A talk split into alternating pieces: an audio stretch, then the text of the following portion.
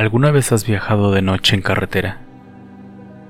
¿O te ha tocado caminar por caminos solitarios durante la noche? ¿Qué has sentido en ese tipo de experiencias?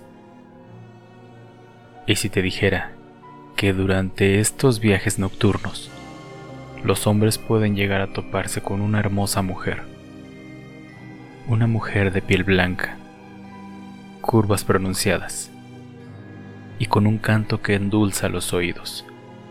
Literalmente, una mujer que podría volverte loco. Pero ten cuidado, porque si algún día llegas a topártela, lo mejor que podría pasarte sería que te volvieras loco. Bienvenido. Estás a punto de escuchar una historia que no te dejará dormir esta noche. Apaga la luz y sube el volumen.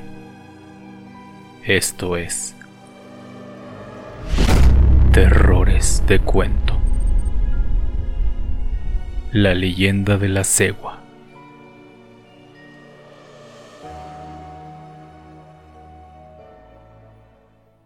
Cuenta la historia que hace mucho tiempo, en un pueblito muy humilde de México, vivía una hermosa mujer. Imagínatela una joven de curvas pronunciadas, piel como de porcelana, piernas bien torneadas y una cara que los mismísimos ángeles envidiarían. Sin embargo, aquella mujer era una joven muy orgullosa. No guardaba ninguna consideración con sus padres. Con frecuencia los hacía pasar grandes corajes. Los humillaba los desobedecía. La codicia y la ambición, sumadas a su pobreza, ocasionaban que aquella mujer fuera el modelo de una muy mala hija. Un buen día, aquella hermosa joven recibió la invitación de asistir a un baile de un acaudalado joven español. La madre de la joven, sin dudarlo un segundo, se negó rotundamente.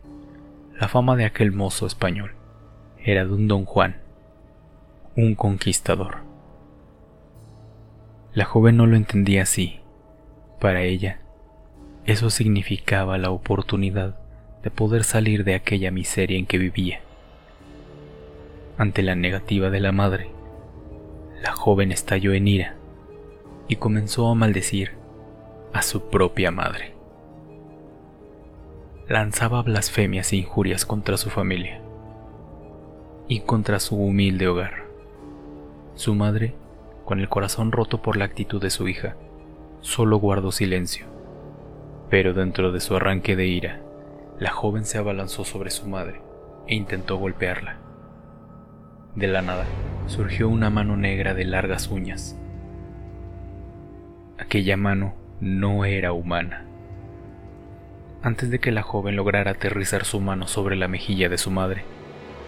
Aquella espectral mano la detuvo y con una voz de ultratumba recitó lo siguiente. Te maldigo, mala mujer. Te maldigo por ofender y pretender golpear a quien te dio la vida. Desde hoy y para el resto de los siglos, los hombres a ti se acercarán por tu hermoso cuerpo pero por tu espantoso rostro huirán de ti.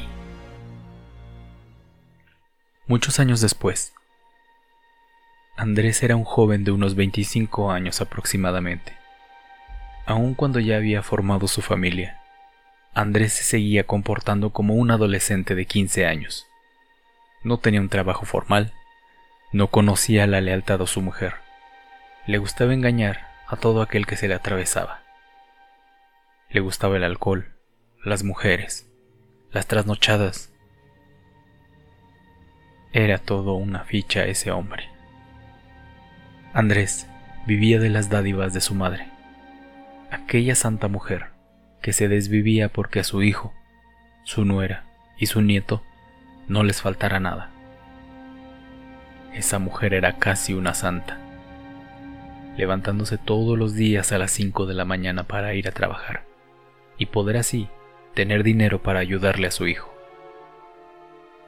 Un buen día, Andrés había decidido irse de juerga con una amiga. Claramente no iba a mencionarle nada a su esposa ni a su madre, pero de algún lado tenía que sacar dinero para poder darle una tarde de reina a aquella mujer. Por este motivo, se dispuso a cometer el más bajo acto. Entró al cuarto de su madre y buscó en todos sus cajones. Él sabía que ahí escondía su madre un pequeño ahorro con el cual iba a comprarle algunos juguetes y un poco de ropa a su nieto. Andrés no se tocó ni un momento el corazón. Tomó todo lo que encontró y se dispuso a salir de la casa. Eran casi las ocho de la noche y había quedado de pasar por su amiga. Se aventuró a caminar por aquella oscura y solitaria vereda. Al cabo de unos minutos, a lo lejos, alcanzó a observar una silueta que le llamó mucho la atención. Era una mujer. Conforme se iba acercando, lograba verla mejor. Aquella mujer traía un vestido blanco muy delgado. A la luz de la luna se alcanzaba a marcar aquel curvilíneo cuerpo, aquellas piernas bien torneadas y una cabellera negra y hermosa que alcanzaba a llegarle hasta la cintura. En menos de un segundo, Andrés se olvidó por completo de su amiga y se dispuso a buscar una nueva aventura. Llegó por la espalda de la mujer y se acercó tanto que podía percibir el dulce olor de su cuerpo. Andrés la saludó y le preguntó que qué hacía una mujer tan bella, sola, en ese camino tan oscuro. Sin voltear a verlo, aquella mujer soltó una sonrisa coqueta y le respondió que estaba esperando a un hombre apuesto que le acompañara a su casa. Andrés de inmediato se exaltó. Sabía que estaba de suerte ese día. O tal vez no. Andrés la tomó por la cintura y le dijo que estaba de suerte, pues ya había llegado su hombre. De inmediato intentó darle la vuelta para mirar su rostro. Grave error que cometió Andrés. Aquella hermosa mujer que se observaba a lo lejos no tenía una cara humana. En su lugar, tenía una cabeza de caballo. La piel ya estaba putrefacta los ojos los tenía hundidos y los dientes estaban ensangrentados. Andrés se quedó petrificado. Se le heló la sangre. Aquel espectro se acercó a Andrés y soltó una especie de relinchido tétrico que se confundía con una carcajada del infierno. Esto ocasionó que Andrés saliera del trance en el que estaba y solo atinó a salir corriendo. Corrió y corrió hasta llegar a su casa. Al llegar, entró a su cuarto y se escondió bajo su cama. No dio explicación a nadie. Su madre y esposa intentaron hablar con él. Intentaron que saliera debajo de la cama. Estaban muy preocupadas por lo que había sucedido. No entendían por qué Andrés había llegado así, corriendo directamente a esconderse. Desgraciadamente, no lograron que saliera debajo de la cama, hasta varias horas después. Una vez que lograron que Andrés saliera, este ya no era el mismo. Era una especie de zombie. Estaba pálido. Y lo único que atinaba a repetir era Segua. Segua.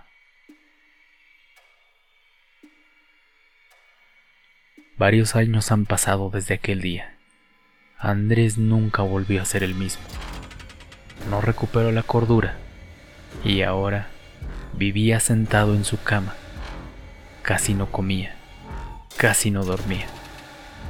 Su mujer terminó por irse de aquella casa, llevándose a su hijo. La única que se quedó fue su madre, aquella vieja santa. Seguía dedicándose en cuerpo y alma a aquel malagradecido hijo que terminó teniendo un terrible castigo. Es como si le hubieran robado el alma. Es como si se hubiera quedado muerto en vida. Así es como desde entonces la cegua se aparece de pronto en los caminos más oscuros de México y Centroamérica. Esta mujer aparece pidiendo ayuda a cualquier hombre que se le atraviesa en el camino, argumentando que va al pueblo más cercano. Desafortunadamente, no hay hombre que se resista a tan hermoso cuerpo y dulce ruego. Pero una vez que los hombres aceptan ayudarla, su cara se transforma en la de una horrible bestia, una bestia similar a un caballo relinchando. Se dice que aquellos que tienen la mejor suerte quedan como Andrés. Aquellos, aquellos que no logran escapar de la cegua, termina siendo a la última mujer que ven en su vida. ¿Y tú qué opinas? ¿Has escuchado alguna historia sobre la cegua? O peor aún, ¿te ha tocado presenciar tan macabro espectáculo? Déjamelo saber en la cajita de comentarios. Quiero darte las gracias a ti, que te has detenido a dejar un comentario, un like o simplemente me has escuchado. Aprecio mucho todo lo que haces. Por último, te pido que te suscribas al canal, pícale a la campanita y regálame un like para poder seguir subiendo más leyendas como esta. Yo me despido y te deseo buenas y terroríficas noches.